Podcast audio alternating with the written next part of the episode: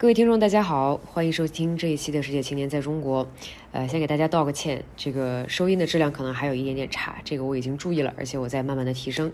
啊，同时呢，呃，因为这个呃，我们讲话离麦克风的距离可能不太一样，所以说我的声音可能会比圆的声音稍大。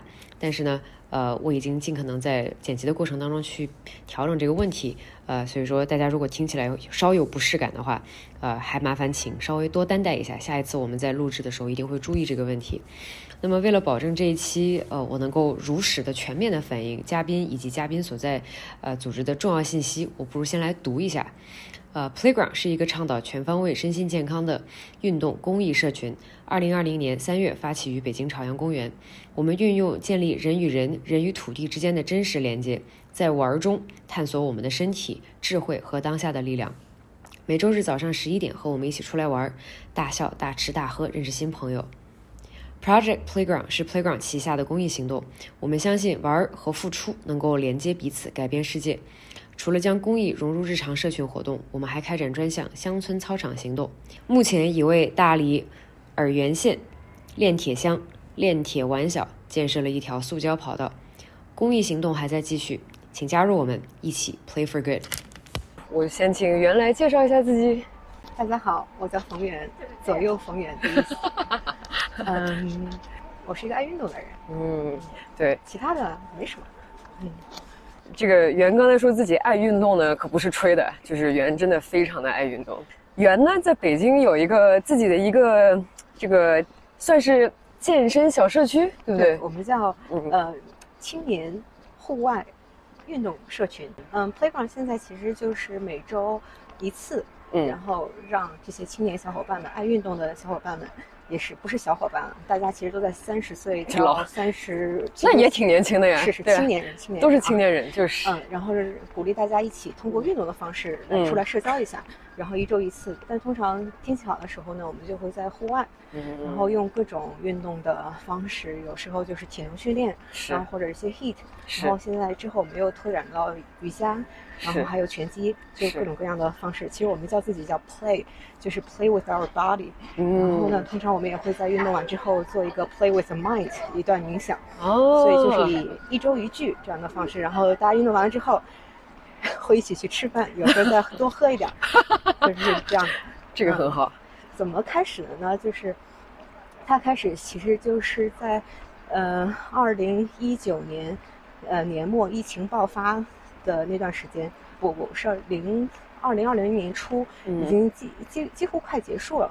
但是其实，在疫情爆发那段时间，我自己就个人是没有地方去健身的，是所有健身房都关门了。对，所以我自个儿就在朝阳公园里 锻炼，开始了，非常孤单的拿了一个小小米的音响，然后在那放着歌，然后大冬天的戴了副手套，然后在外面运动，略惨，略惨，然后这样略惨了。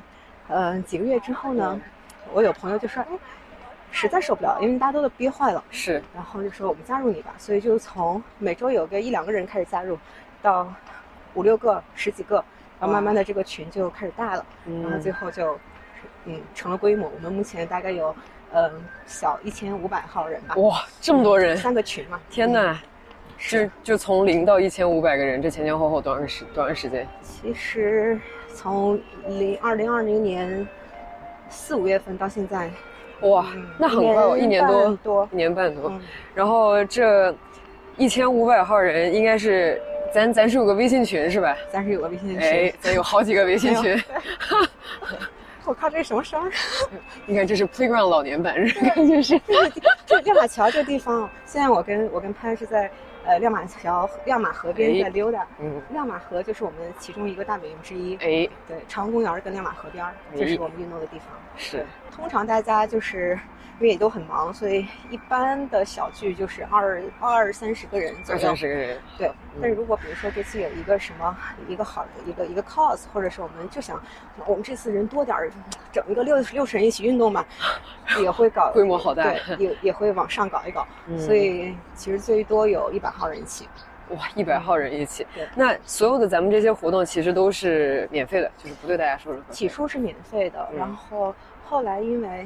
两件事情，呃，导致我们开始收费，这就是一个非常 minimal 的费用。是，因为首先我们想其实愿景是可以一直免费，因为运动这个事情本来就不该是有对障碍、有门槛的。是的，对。但是后来因为两件事情，第一个事情就是我们开始给大理的小学、农村小学捐操场这个事儿。哦。对，因为我们当时的一个很很很很幼稚的一个想法就是我们叫 playground，不然我们就真的去做一个 playground 吧。等一下，因为我上一份工作其实是在联合国儿童基金会，然后其实做了一些儿童相关的项目。嗯。然后呢？其实我那时候已经从联合国儿童基金会离职了，最大的原因可能是我觉得这些公益组织做的还不够，嗯等等等等吧。但是我其实我又觉得自己的能力很有限，只是一个非常小的、很幼稚的想法。我们要不做一点儿真的对孩子有益的事情，然后做一个 playground。嗯。然后于是我我跟当时的一个很好的朋友，我们俩就敲着门去了，呃，大理驻京办，就说我们有这么个想法。你们就直接敲门去了？对。哇。就说就好好聊，然后又做了。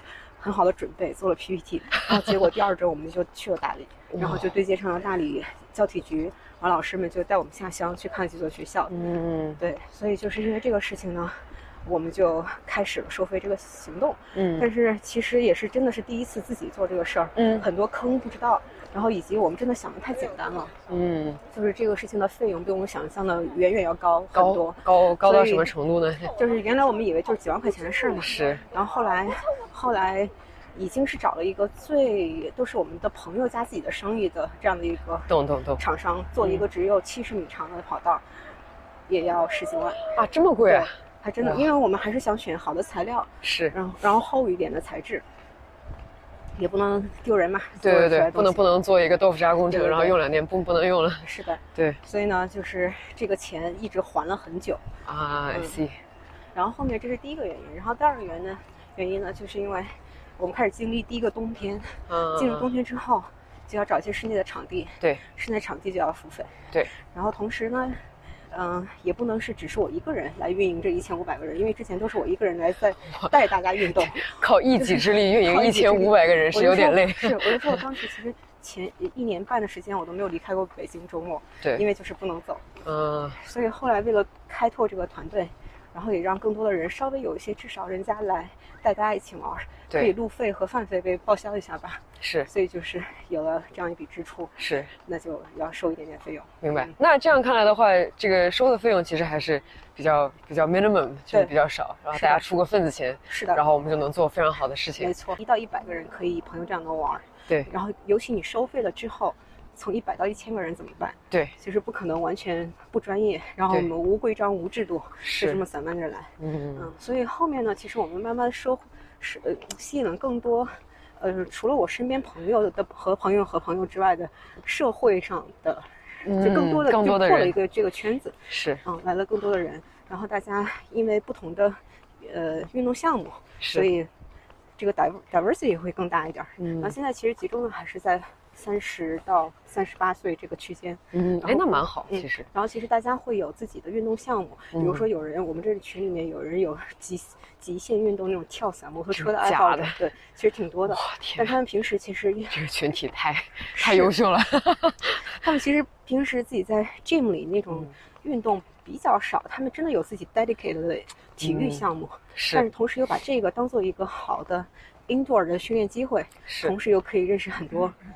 跟大家跟自己很像的人，对对对对对，啊，其实你刚刚讲的这一点，我真的太认同了。就是运动这个事情，其实特别不应该发生在健身房里面。为什么呢？就是就是就是，首先你你想想，就是人健身房这个东西，它是根据一个人的一个痛点开发出来的一个项目。但是 somehow 后来这件事情就变得非常的常态化，大家也就形成了一种莫名其妙的社会上的。就是认同感和接受感，但是事实上，就比如说这个对话是若干年前我跟我爸发生的，就是他问我说：“哎，你这是一天现在时间都怎么花的呀？”这个啊，我就说工作，工作完了之后去健身房撸铁。他就说：“他说，哎，那我知道。”他就问我什么健身房，我就把 CrossFit 健身房大概是什么样的一个模式跟他说了一遍，什么举大轮胎，然后什么抬这个那个。他说：“这不就以前车间工人干的活吗？” 然后后来就他就非常的莫名其妙，他就觉得，你看以前。以前人一天到晚就干这个，好不容易终于可以坐下来不干了。然后现在你们这些年轻人竟然要花钱，而且花这么多钱去干这个事情，这个事情是不是有点本末倒置？他这么一说，我我当时竟然不知道怎么样回答才好。嗯，自那之后就产生了一种想法，就觉得健身这个事情，讲真，它它其实更可能是一种 intention，它更可能是一个就是随只要你有这个想法，你随时随地都可能会有，而且会带，而不是而不是一个只是一个小时我就我就撸最尽可能重的铁我就搞定了的事情。对了，对，就是 playground，其实它的核心就是让你身边的每一片土地都变成一个 playground。嗯。就不该，它就是不该有金钱上，然后场地上这样的限制的。其实就是我们从孩子时期就告诉我们的事儿。没错，是我们小孩，尤其我们小时候什么都没有的时候，一放学 有两根双杠，双杠在上面吊着。我靠，小的时候每个人都是体操运动员。是。然后我就记得当时小的时候，就是那个那个那个那个，在操场上放学之后，男孩抓女孩，然后满场跑，满场跑。对。女孩在抓男孩。各种 tag。对，然后那个运动量贼大。这就是我们的本能。对，对，就是怎么说呢？现在，哎呀，这个我我们其实，在之前的很多期讨论过这个问题。就是小的时候，其实你具备的很多的想法和功能，然后慢慢慢慢你被社会化了，然后这一些功能就慢慢的淡掉了。但是，然后你就取而代之的，你就开始花钱，然后去做这个事情，然后你就觉得，哎，这个事情被 justify 了。但是，你就想想，其实这个事情完全可以。用更好的方式去实现，嗯，而且你刚刚讲到另外一个点，就是说，在你们的这个群体当中，其实已经搞极限健身的人已经不少，就是说大家可能自己之前已经搞了点什么，嗯，他们很渴望有一个团体能够算是继续帮他们实现这些，就是这关于这个人群上，你有没有想过，就是为什么你的这个东西会吸引这么多，就是来自就是各路的英雄好汉的？我其实有一个发现，就是。呃，比如说第一个群是最早的群，是那最早的群可能现在出现的人已经不多了，是，但其实就是它是分阶段性的。我不认为一个品牌要一直永远就就是要活下去，对，就是要被人爱，被怎么怎么样。我只是觉得铁管似乎是提供了一个社交的平台，对，那这个平台呢，就是在一段时间有一些人找不到自己的运动项目的时候，对，然后找不到自己的 social group 的时候。其实他最最终的这这个这个投射是找不到自己的时候，他有一个地方去，他不会觉得周末怎么办呢？就没没有无聊没事干，对对对。所以呢，就是他推广的本质是一段陪伴，嗯，然后这段陪伴，就等你有了自己喜欢的运动项目，你可能就不会周周都来了，是。然后等你有了爱的人，你就去跟更喜欢的人在一起了，嗯。然后我觉得这个是 Playground，像送出娘家人，送出。送出去就是把大家一个一个都培养好了，然后你可以 graduate。是的。然后当你 graduate 的这个时候，你每一个人的身上都会充分的意识到，原来我还可以干这件事情。是的。然后会非常的非常的充实。有些人会有一个意识说，哦，谢谢北北港给我们给我提供了一些遇到很多很可能性的机会。是。但有些人不会意识到这件事情，嗯，然后都是很 OK 的啊。就是大家只是会觉得说，我就过来单运动也可以。我就不是，是有些人甚至就是。哦，玩了一段时间之后，就说：“你说这帮人经常有人说我在批评我，不是批评我吧？他为我着急。他说：你说你天天在这干，一件吃力不讨好的，这什么事儿呢？你又不收费，你又不让他赚钱，你在这干什么呢？你看我来几周，我就不来了。然后他，但他朋友圈里都是在 Playground 以前结交的朋友的照片，嗯然后大家还一起喝酒。我心里就想说，嗨。”这就是做这件事情的意义，这是意义吗？天哪！所以，因为因为运动能够把大家连接在一起，其实非常好。运动的本质能不能也把它理解成，其实它是更好的让你知道，就是运动的本质其实是让你更好的了解你自己到底能干一些什么东西，然后你你到底能用你的无论是你的肌肉的强度，还是你的就是所谓的 dexterity，就是灵活程度。去去，就是每一个人能做到的东西可能都不太一样，但是呢，现在可能也是因为这种商业化的一波运作吧，这个运动就变成了一个啊不，我就要练到最大块头，对，或者是我就要做到最难的那个体式，是，然后就在当然在这个期间，其实我们就忘了一个最核心的这个点，就在于你你你对你。就是在你练成这么大块头的同时的话，你你是否真正了解自己身体的极限？你身体的这些，就有的说不定你能做到，但是因为你没有这样练，你就做不到。嗯，的这样的一些点。没错，而且你知道，我以前其实是做，呃，很很硬核的健身的，就真的是健身房举铁类的。我曾经想要打过比赛，甚至是这样。是哦。但是后来，我现在就那会儿，我就是只是为了我想要成为那个样子。对。然后其实自己。的体能非常差。对我当时真的，现在大家现在我反思就是，我当时要健身健身，我健什么身呢？对我练了我身体的，我了解了我身体的哪一部分？是我只是了解它的样子，可以变大，可以缩小，其他的部分呢，就是没有了解。所以我现在自己也非常反感健身，就是尤其在健身房内健身这个事儿，你健的是什么？嗯，然后我觉得其实举重这件事情在西方世界里，它也是有一些。嗯，本能的根源的，嗯，或者是生活方式一个投射，但是在我们这儿其实是没有的。搬起一块大石头，搬起一个大树桩。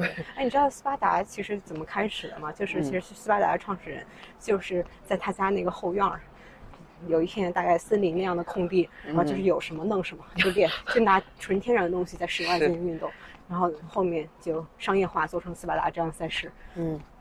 所以 playground 呢，其实所有人在这运动，我就说 playground 有三个条，三个每次运动之前我们都有三个 rules 要 announce。什么 rules？然后第一个 rules 是 you are your own pace，你不要跟任何人比比。呃，你今天想划水，你就在那儿划水。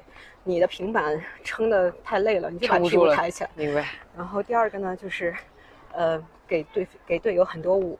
因为这是很多 high five，很多舞，很多舞，可还行，就是要要鼓励鼓鼓励对方，然后又 verbally 和 physically 产生一个基本的连接。你可以不用选择说话什么，但是你舞。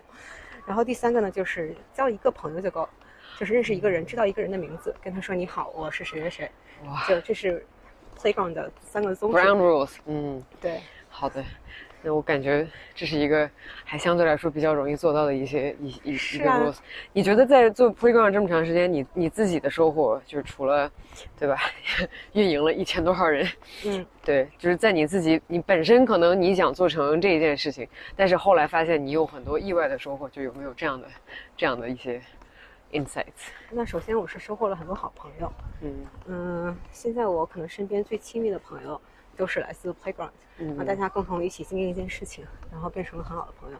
第二个事情，可能更也真的太重要了，就是我我发现了自己很多很多自己的变化。因为我刚刚开始做 playground 的时候，是自己的精神健康不太健康的时候。嗯嗯，那个时候我就是。呃，工作也不顺利，对，然后也准备辞职，然后整个精神状态就在一个极低，然后药药量用药是用药是最大量的时间，嗯嗯嗯，对，然后那个时候其实我刚开始，比如说面对三十个人跟我一起运动，是，我会运动结束之后跑一个地方哭啊？为什么会这样？因为太多人了，哦，就是我我没有办法控制，一直跟很多人社交。就是我就觉得好难过，我喘不上气了，所以我会。我的天呐。然后当时我有一个很好的朋友在帮我一起组织大家，对。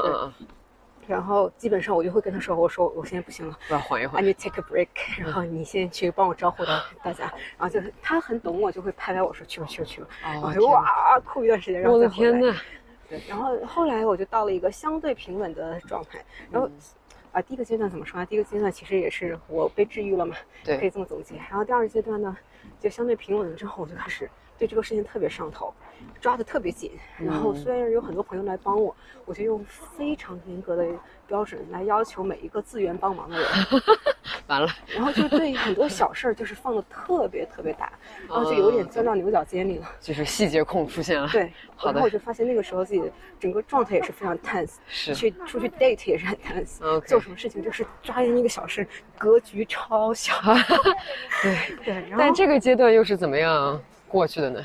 这个阶段其实是一个非常残忍的事实，就是之前一直在帮我的那个朋友，然后决定说我不能再跟你一起做这件事情，因为她要交了男朋友，而且是非常非常认真的那种，然后她要去帮那个男朋友做生意，做生意，然后她也有自己的本职工作，嗯嗯嗯，所以然后我就发现，哦，是不是我逼走了所有的人？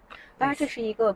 不好的假设，但是我就开始做一些很多自我反思。嗯嗯，为什么只有一个这一个人能一直待在我身边？然后现在他走了，我就觉得整个就崩塌崩塌了。嗯，为什么会这样？嗯，所以我就开始对自己松一点，然后还是要把自己的精神状态放在第一位。嗯嗯，这这么一听下来的话，我觉得有一个很神奇的点，这这跟我去年养病的时候那段经历非常的非常的类似，就是。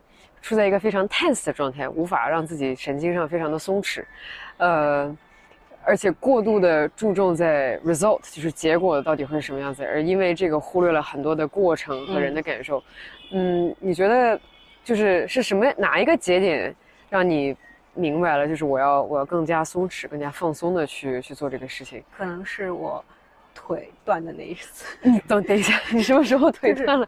对我当时因为把自己压得太紧了，然后有一个全职的工作是我已经入职了 Farfetch，然后就开始因为 Farfetch 的工作经常要跟欧洲、美国沟通，所以到半夜很晚，很辛苦。平时要运营 Playground，然后同时我要自己代课，就带着 Playground 的人一起来玩。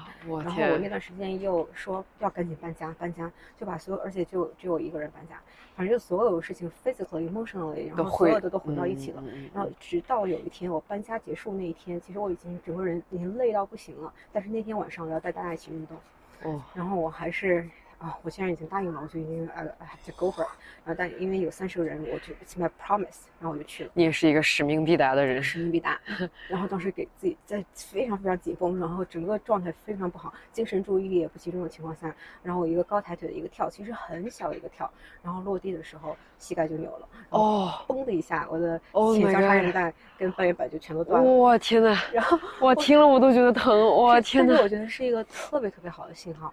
这是我第一次身体真的发生了受这样严重的受伤。对对对对对。然后我天，然后后来大概养了多长时间？后来我就也也是，嗯，其实很早就应该做手术，但是还是为了再坚持再坚持一下，我就一直没有做。我觉得它就越来越恶化，越来越恶化。但这都是心态的投射。没错。然后我特别同意。对，一直到我下定决心，不行，这件事情必须要处理。然后 playground 的事情你们去弄吧，我就放手了，然后开始做手术。我就开始了一个修复的 recover 的过程。对，这个又是从哪一年哪个月份？今年五月份，一直到现在，我是还是在不能正常运动。OK，但是，但是，在这个过程当中，虽然说这是一件非常让人就是身体受伤，嗯，但是你觉得有没有一些正向的收获？比如说 playground 现在怎么样了？然后以及你现在怎么样了？对，然后从 playground 来讲。借着这个机会，然后正好是那位朋友的退出，然后我就开始在住院的期间，或者养伤前前面完全没法下地的期间，把整个我们的呃志愿者的系统整理了一遍，然后如何进行下一次招募，对每一个人的要求是什么，对每个人的 reward 是什么，然后同时也对自己的管理打引号进行了一个好好的思考，是对，然后所以现在我们就有了。五五六个一起运营日常的事情的人，然后每个人 take turns，一周一个人，一周一个人，这样的话大家都会很比较轻松，对，比较轻松的，然后还能得到自我满足、自我认可。没错。然后第二件事情呢，就是我在这个对我个人来说，在这个期间虽然身体不能动了，但是我做了两件事情。第一个是我认认真真的开始进行冥想的研究、正念的研究，然后就上了一系列的呃 Oxford 的课，然后其实一直上到现在，嗯。然后我就开始发现，那是我，这是我，呃，头脑精神健康成长最快的一个时期。然后第二个时间，第二个事情是，我之前就是特别在意自己身体的样子，嗯，我的体重，我的什么什么，而且是这是我的焦虑的来源。对。然后借这个时间，反正我是卧床，胖就胖嘛，怎么怎么着。然后我就用自己做一个试验，就是我就是 let it go，然后我就正常的。吃正常的，该干嘛干嘛，干嘛干嘛。嗯嗯。然后我妈又来给我做饭，我就一切正常。我妈做饭，我就好吃好吃，多吃多吃，做一个好女儿。是。然后我解决了，也是一很长一段时间，到现在吧，算是解决了我一个非常严重的 eating disorder 的问题。哦。我从真的是十五岁开始有一个这样非常非常严重的问题，而且就是随着我的精神健康的变化，它就是一直在起伏起伏起伏。然后一直到我决定给自己这样的一个 break，工作我也不管了。然后 playground 也不管了，然后我就开始跟自己了解自己的时候，嗯，这个事情好像就这个局就迎刃而解了，嗯，所以说现在就不再有任何的 eating disorder。没有啊，就是我我我也不会为这个体重而 struggle，而且我现在是比去年的这个时间长了大概十五斤，然后我但我觉得是我现在精神最健康最健康的时候。我觉得美应该是一个，它就该应应该是一个多元的东西，它就是这个世界上的每一个人。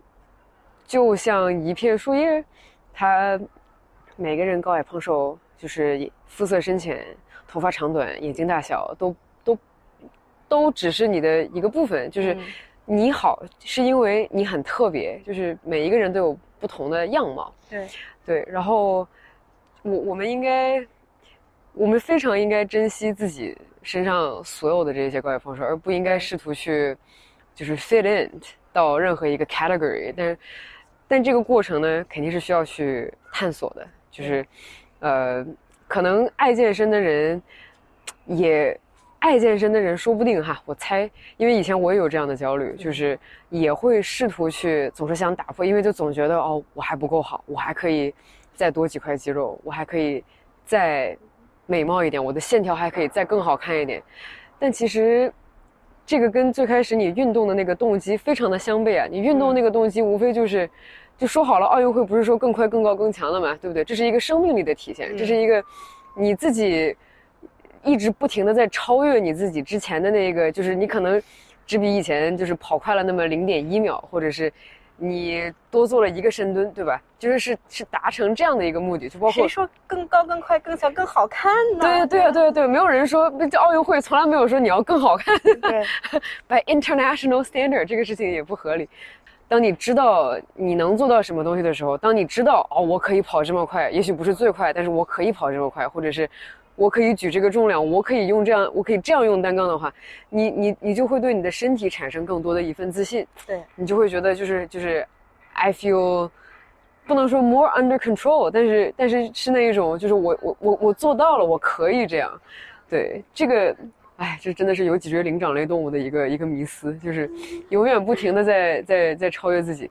其实有有一点是我觉得，我有的时候。看这些东西，我就会觉得我绷不住。是一个就是残疾人奥运会的时候，因为我就觉得他们在我看来真的非常的美，而且他们真的非常的用力。就是这一种，你就就像你刚刚所说，当你失去了某一个外在力量的时候，你就需要有更强的另外一个力量去支撑你走完全部。那像这些残奥会的这些选手，也许他可能确实在就是呃身体基础上 physical 这种这种样貌上可能。呃，不如正常人，但是他们没有任何一个人在他们的比赛，或者是他们的动作，或者是他们的精神当中，输掉了这一些正常比奥林匹克的这样的一些运动员。对，就是这是一个生命力的体现。嗯，就是不能浅显的只是把健身当做一个我想变得更美。那如果如果所有人健身只是为了我想样貌更美的话，那那似乎就有一点辜负了老天爷给我们的这样的一些就是。给你的这些力量，就是他希望你活出生命的样子，他不希望你只是用这个去，去让你变得就是更美。当然这是 part of it，但是这不可以是全部，对吗？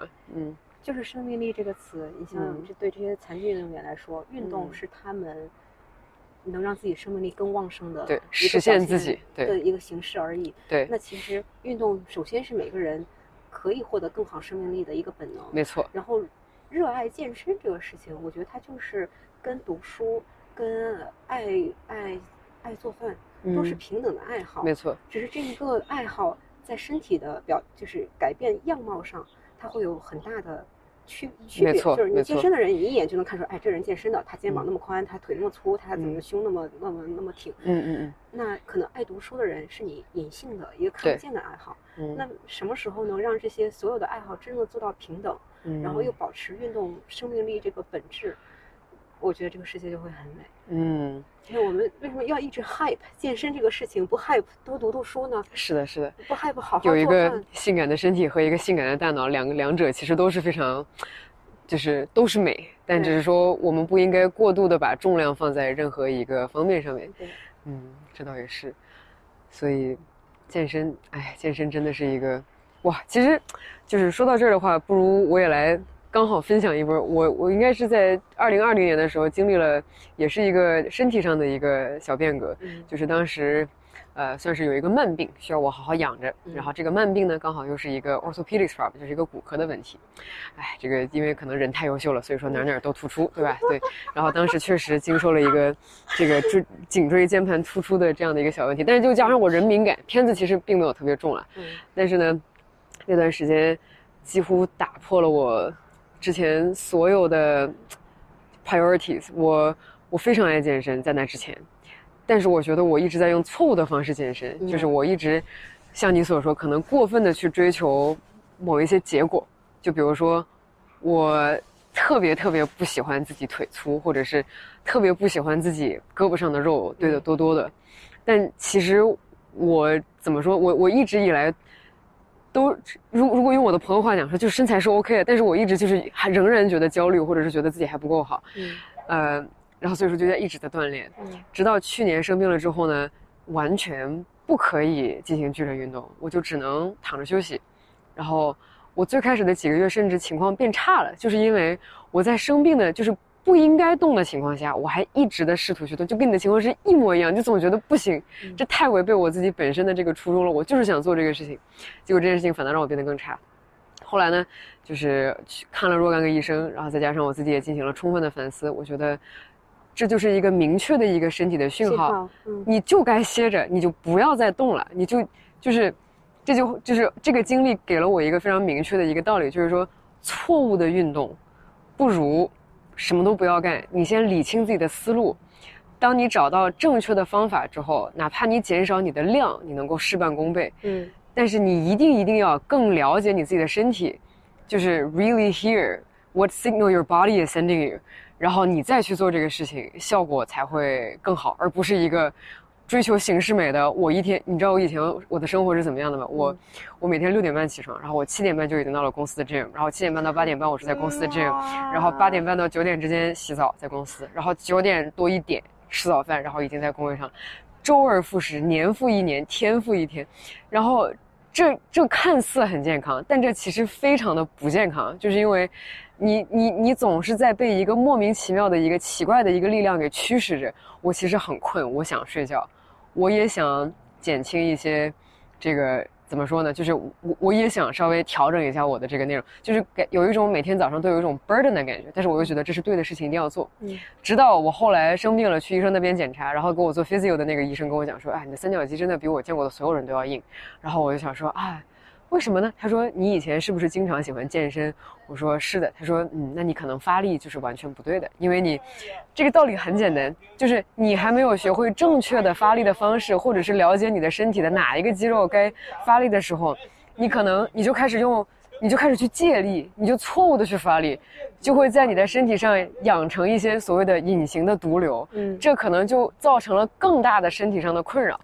同样，同样，精神上也是一样。Exactly，就是你不知道你在为什么做这件事情，没错，精神上也可是的。结果呢，现在呢，一年之后的我，运动已经不像以前那么鸡娃了。就是我现在真的可能每周只运动个一两次，然后顺便再多加个一次游泳而已。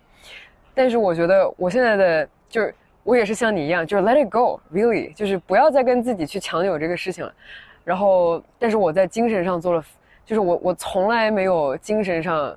就是这么理顺过，就是觉得哦，我终于知道，原来我当我的身体需要休息的时候，我就休息；然后当他需要锻炼的时候，我就认真的、集中精力的，知道我在干嘛的锻炼，给我带来的效果，竟然比之前带来的这些要好一百倍、一万倍。嗯。然后我就想说，哇天，之前真的是真好。如果不受这个伤的话，我觉得你我一样，如果不不受这个伤，可能我们就不会这么去了解运动的本质到底是什么，也不会这么了解自己，也不会这么了解自己。但这就是一个。需要经历的过程，我觉得现在很难跟一个正在很激自己的一个人说，你这样激自己不对，或者是我们要接受有些人就是通过激来获得快乐。是，嗯嗯，所以每个人都要有，应该有一个这样的阶段吧。对，然后希望大家都能都能最后找到自己的 peace。没错，我我真的当年就是我很 hardcore 那阵儿，我就是那个五点半要起床的女孩，因为我以前我以前那个健身房是二十四小时的，我一定要选一个全程二十四小时开开门。是 be active 吗？不是那个那个练功场啊，练功场我吹眼的，那也是非常的鸡娃了，非常鸡。然后我半夜十二点下班没关系，我们一点到两点还是可以练的。然后早上五点半我们就要做那个那个女孩五点半起床，然后怎么怎么给自己准备什么喝蛋白粉这种这种一套一套的，就要做这样的女生，但是就绷着就绷着，然后完全没有弹性，然后。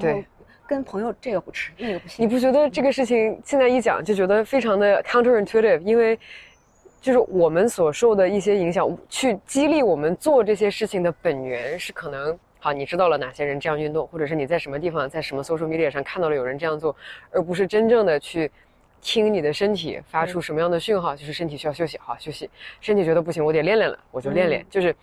就是如果我我们真正按照身体的这样的正常的一个节律，加上它的讯号去练我们自己的话，说不定效果真的更好。真的，对我你看我腿断了之后，我就没有办法剧烈的运动，所以我就开始也是因为正念这些东西影响，我开始练瑜伽。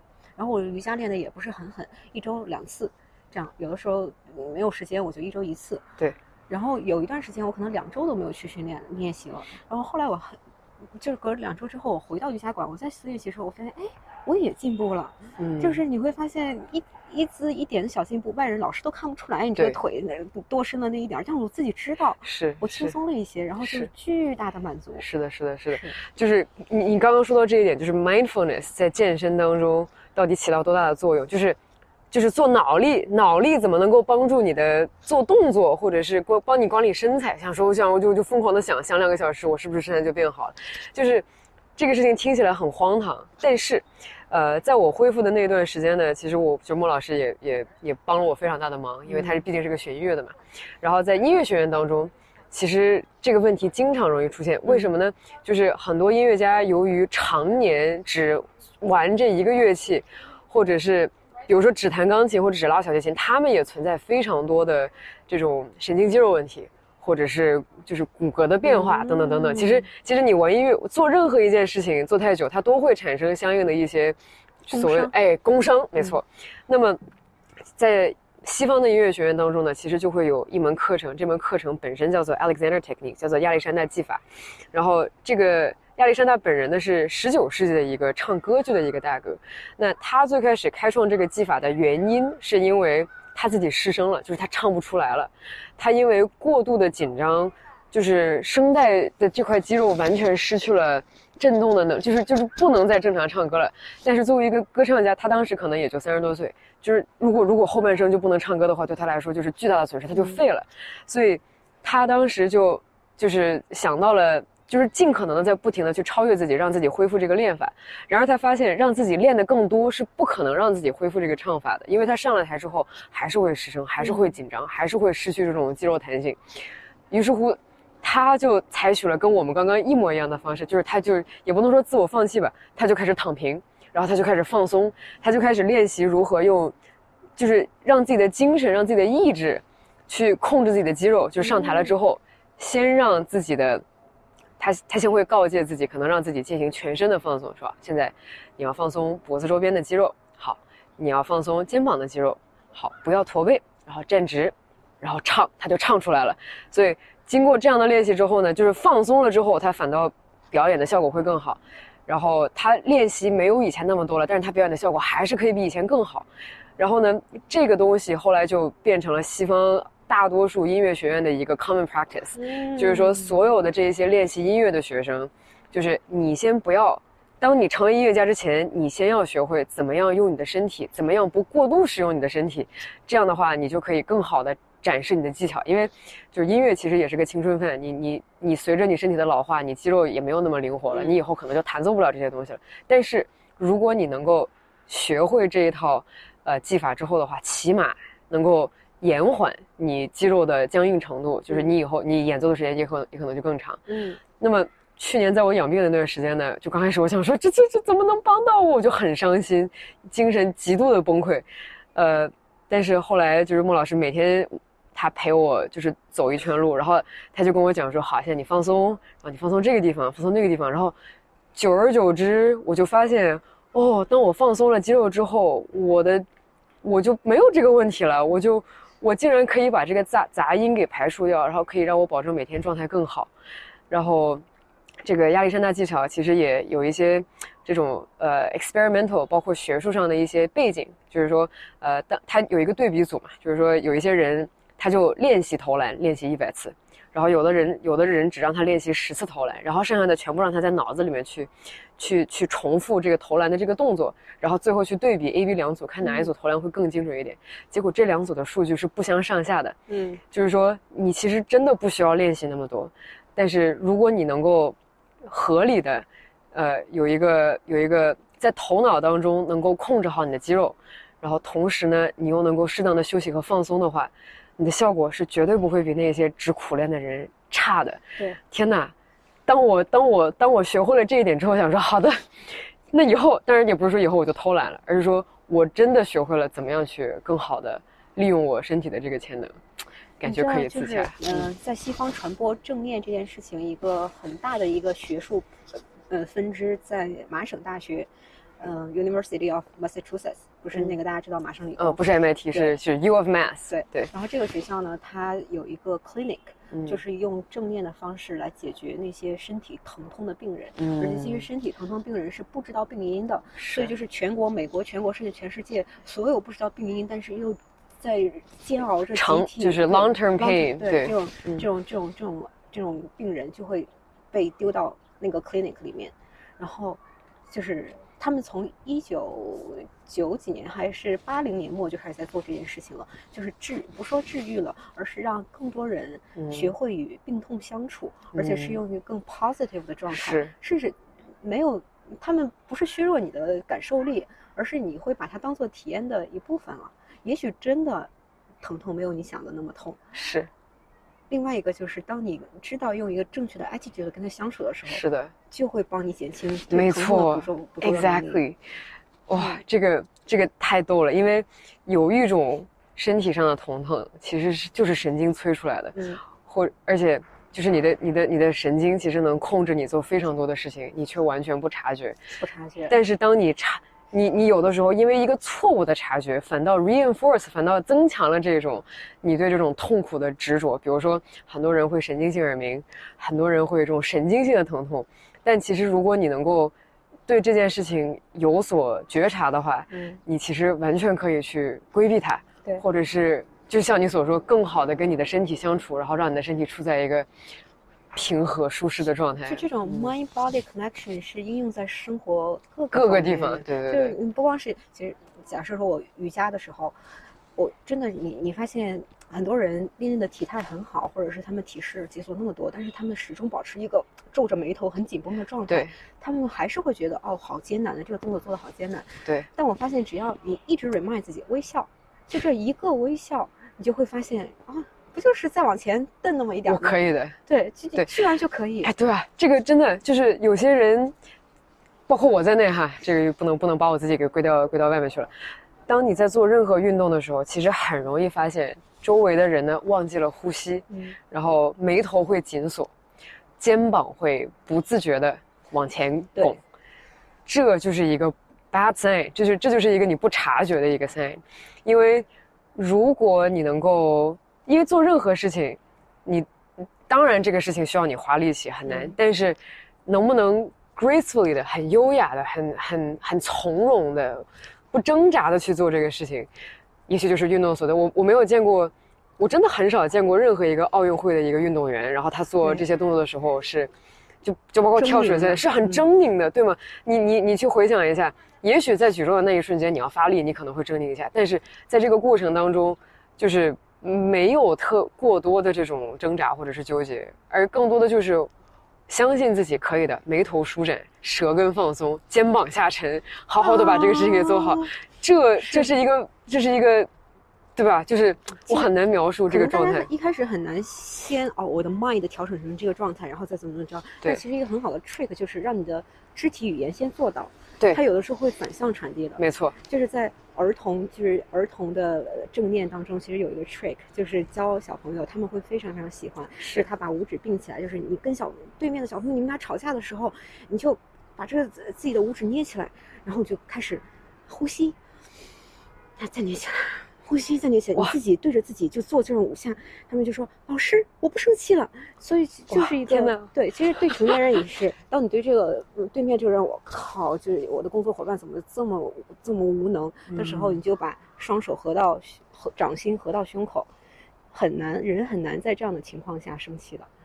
就是，其实你可以先用 肢体给自己一个制造一个信号，给自己一个暗示，不要再生气了。一直一直这样，先用肢体制造，那可能也是一个相当于你先想把自己的 body 做成什么样子，先给它塑形。但只要你这个东西直到通的那一天，嗯，你就疏解。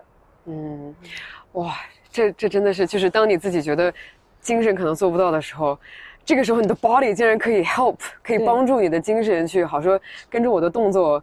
不要再想这件事情，化解掉它吧，然后就让它这样慢慢的就是平和掉。哇，天呐！对，身体，看来人的身体和精神真的还需要共同协作，让你达到最好的状态。有一个就是著名的叫 Vicious Flower 这样的一个一个系系统，其实你的这这几朵花呢，都是连每个花瓣都是连接在一起的。对，其中包括你的意志、你的 mind、你的身体语言、你的 emotion 和 behavior，这四个之间就是互相影响的。嗯，你改变其中的一条，就可以。整个链路都会缓解。嗯，我天哪，感觉又学到了好多，班班门弄斧了。没有没有没有，但是你不觉得这很神奇吗？就是我们竟然可以从简简单单的一个大家一起出来，就是健健身，然后开开心心哈哈啦啦这种事情，聊到，嗯，其实运动本身的目的到底是试图在让我们做些什么东西，然后我们可以如何更好的去达到这种。呃，mind 和 body 就是更 align、更更合一的这样的一个状态。嗯嗯，好。因为 playground 我觉得作为我是一个创始人，它其实投射了我很多个人成长。当然，就是我自己的弹性和我自己的流动会投射在这个社群当中。嗯。然后，所以我经常就会观察着，嗯，大家很多人说啊，没有你的 playground 就不是一个 playground。我说不是，它只是。它的弹性变了，它的弹性会更大，它开始流动起来了。对，这是我的个人的的的 image 摘除的越来越，变得越来越少了。嗯然后这也是我自己的状态，往我想变好的那个方向发展的一个好的 sign，所以我自己就很开心，很幸福。是我你刚刚讲的这个点，如果让我总结一下的话，它可能是能够让所有人能够能够一起参加运动，一起乐呵的。也许不是一个人，但是是一个大家共同拥有的一个 vision，就是我们我们希望能够看到这个社群能够一起运动，一起变好，然后能够一起拓展自己的无论是身体的边界还是精神的边界也好，然后是这样的精神让大家最后聚在了一起，嗯，然后因为这个，然后也可以更进一步的去去 propel 去扩展，去让更多的人进来。propel 这个词太特别 喜欢。要不要再来个群体？就投票这个，我先注册一下。奥林匹克的精神，其中就包括友谊和 excellence，能把这两件事情放在一起的。是的，那一定是一团人一起才能进步嘛。没错，只有一团人才才能一起进步。有一句话说的，我也忘了是谁说的，叫说 "If you want to go fast, 呃，go by yourself. If you want to go far, go together." 对，所以现在就是一个。呃，就是还是重申一遍奥林匹克精神吧。就是说，这个精神真的这样非常赞。它就是一个 go far, go together 的一个精神。然后，更多的倡导是挑战你自己，但是在在有 excellence 的情况，就是实现自我 excellence 的情况下，呃，我们要跟大家并肩前行的这样的一种友谊和一种 community 的这种 neighborhood。哇，开心！哇，这个文案，这个 文案可以拿走哈，免费用一下，不谢。对，所以这也也也真的是非常好。我我应该也找个时间去参加一下这个冬天的一个运动。我应该周日早上十点半起床是没有问题的。潜水了很久。嗯，我我确实是潜水了很长时间，因为我因为我周日一直在录播课。对不起，就把我拉来了。我今天没有去呢。嗯，呃，如果在北京的小伙伴，啊，想加入 Playground 这个群体的话，怎么样最好？嗯，大家可以关注一个公众号叫 Playground United。然后我们就会把最近在正在发生的一些活动，嗯，在上面进行一些公布。但我们正常的呃一起来出来玩的时间是每周日上午十点半。嗯然后目前在大望路的呃戎马健身，因为已经搬到冬天太冷了，搬到室内了。嗯，大家或者可以把你的微信号留下来，我可以私下把你招到群里也行。好的，好的，好的，好呀，那就感谢袁这一期跟我在亮马河河边。晾了这么长时间，确实还挺冷的，对。但是呢，对，但这是一个非常温暖的对话。那我觉得我们可以在河边去讲清楚，就是能够理顺这样一个思路，真的是让人非常开心的事情。然后也希望这个收听节目的大家，可以在收获。精神食粮的同时呢，可以有一个强健的体魄。嗯，然后健身不是为了比美，健身是为了让你更好的了解你的身体能干什么。所以，好，为大家送上一个良好的祝愿，冬天快乐。然后这个好，祝大家都健康，拜拜。祝大家健康，拜拜，漂亮。